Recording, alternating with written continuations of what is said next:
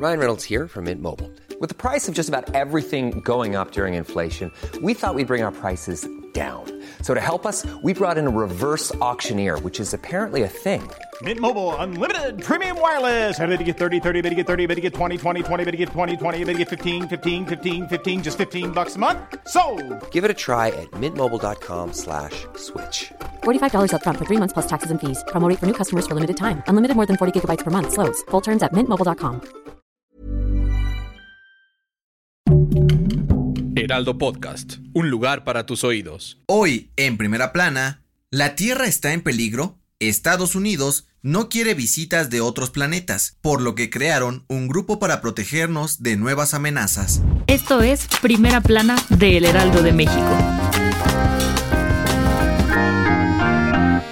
Este miércoles, el Pentágono anunció la creación de un nuevo departamento de inteligencia para recopilar y analizar toda la información sobre objetos voladores no identificados, ovnis, observados por las fuerzas militares de Estados Unidos en los últimos años. Este se llamará Grupo de Sincronización sobre la Identificación y Gestión de Objetos Aéreos y estará bajo la responsabilidad del Departamento de Defensa de Estados Unidos. De acuerdo con el director del proyecto, los fenómenos aéreos no identificados no son extraterrestres, sino amenazas reales de adversarios del país vecino, por lo que es importante analizarlos para prevenir ataques u otras catástrofes. Este plan se suma a la misión DART que lanzó la NASA la madrugada del miércoles, la cual tiene como objetivo chocar contra un asteroide que podría dirigirse a la Tierra. De acuerdo con la NASA, el cuerpo celeste conocido como Dimorphos no representa un gran riesgo para el planeta. Sin embargo, esta misión será un experimento de lo que podría hacerse si en el futuro existiera una amenaza real para la humanidad.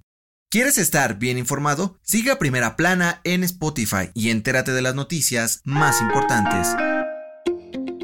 El presidente de la Junta de Coordinación Política del Senado, Ricardo Monreal, dio a conocer que está preparando una propuesta de reforma al Poder Judicial para terminar con los privilegios y lujos de ministros, jueces y magistrados de la Suprema Corte de Justicia de la Nación. De acuerdo con el senador, los integrantes de la Suprema Corte se tienen que alejar de los lujos que los rodean, como sueldos altos o que puedan imponer a familiares en algunos cargos, es decir, nepotismo.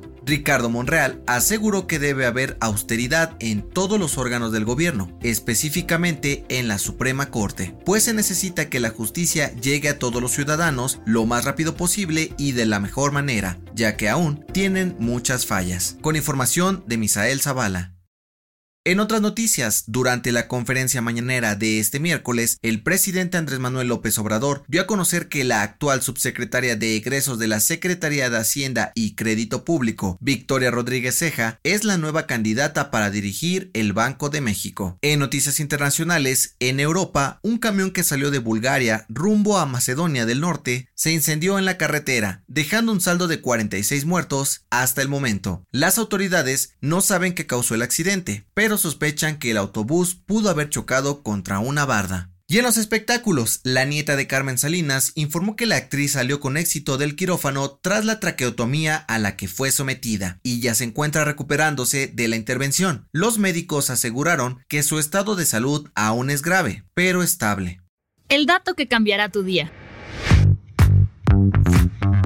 La ensalada César suena como un platillo creado en Italia inspirado en el emperador romano Julio César, pero no es así. De acuerdo con la revista Food and Wine, esta deliciosa ensalada se inventó en 1924 en Tijuana, México, y recibió su nombre por su creador, el chef italoamericano César Cardini. ¿Te gusta este platillo? Yo soy José Mata y te espero en la próxima.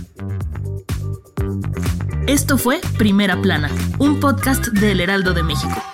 Encuentra nuestra primera plana en el periódico impreso, página web y ahora en podcast. Síguenos en Instagram y TikTok como El Heraldo Podcast y en Facebook, Twitter y YouTube como El Heraldo de México. Hasta mañana.